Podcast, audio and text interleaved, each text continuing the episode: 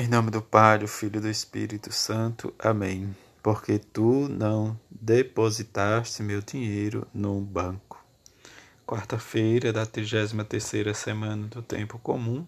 Evangelho de Lucas, capítulo 19, versículo de 11 a 28. Naquele tempo, Jesus acrescentou uma parábola, porque estava perto de Jerusalém e eles pensava que o reino de Deus ia chegar logo.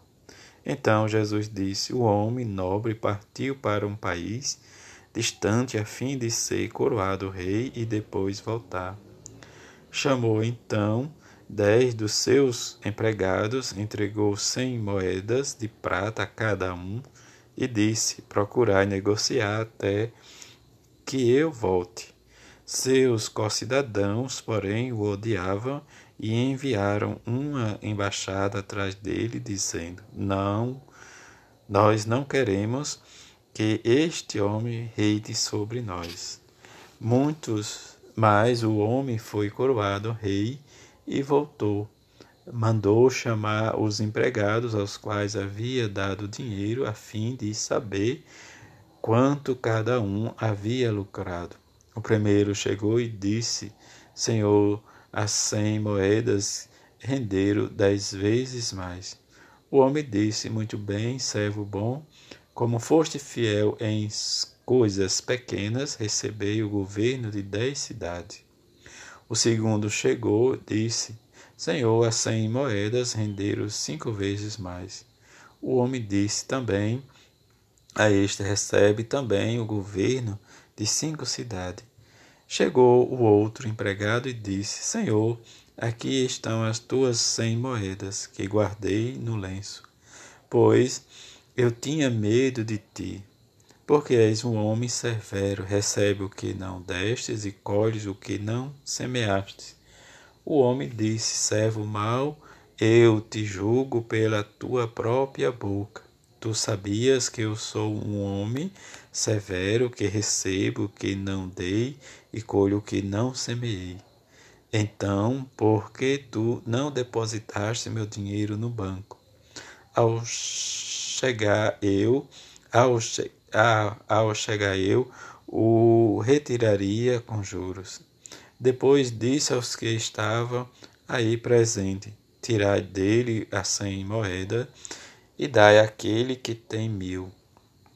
Os presentes disseram: Senhor, esse já tem mil moedas. Ele respondeu: Eu vos digo a todos: aquele que já possui será dado, mas ainda mais aquele que nada tem será tirado até mesmo o que tem. E quanto a estes inimigos, que não queria que eu reinasse sobre eles, trazei-o aqui e matai-os na minha frente. Jesus caminhava à frente dos discípulos, subindo para Jerusalém. Palavra da salvação, glória a vós, Senhor. Hoje a igreja celebra a memória de Santa Isabel da Hungria. Filha do rei André II da Hungria, Isabel foi dada muito jovem como esposa ao duque Luís IV da Turingia de caráter vibrante, muito dedicada à oração, era cheia de caridade, efetiva para com os pobres doentes, trabalhando com contra toda a injustiça feita ao povo. Apoiada nisso pelo marido, morto este numa cruzada, ela foi obrigada a deixar a corte aos vinte anos com seus três filhos Abandonou então tudo para se dar ao Cristo vivo nos pobres.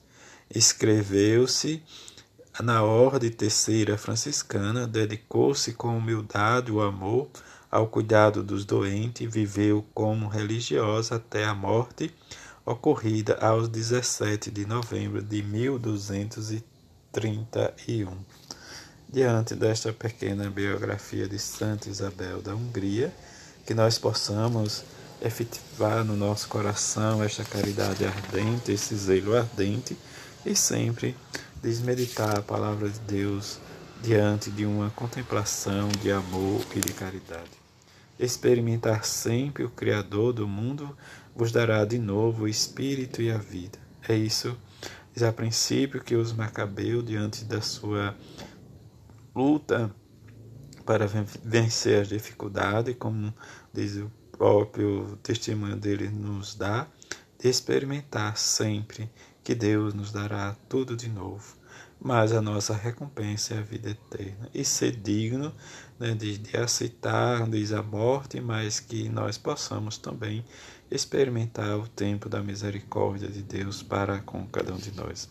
No Evangelho, diz que nos fala deste, né, deste homem que viajou para o estrangeiro para realmente diz, buscar diz, ser reino. Diante do, da de, da recusa dos seus, mas é que ele distribui de sua, era, sua, de sua pequena porção para aqueles dez homens, como nos diz. Mas só que Lucas faz um resumo e apresenta os três que voltaram, né, os dois que multiplicou um, o dobro, o outro a metade, e o último diz não multiplicou nada, porque ele guardou o dinheiro do homem. E como ele diz, né, se tu tiveste depositado no banco, receberia o lucro a vida nossa no nosso discipulado com Jesus. Dizem que esta parábola nos obriga, diz, a refletir também, né, diz uma, um aspecto da diz humildade, diz diante da humildade, nos traz também um pouco da trajetória ou de uma trágica situação em que se nós não multiplicar, não vivenciar a misericórdia e o amor de Deus, também talvez nós temos, né, diante dessa redundância, o perigo de escutar de Jesus né, de, e sermos jogados fora, tirados do reino do céu. Que possamos, diante do exemplo de Santa Isabel da Hungria e pelo o, o testemunho da sua vida, e que possamos também invocar a bem-aventurada Virgem Maria e São José, para experimentar sempre nós o amor e a misericórdia de Deus.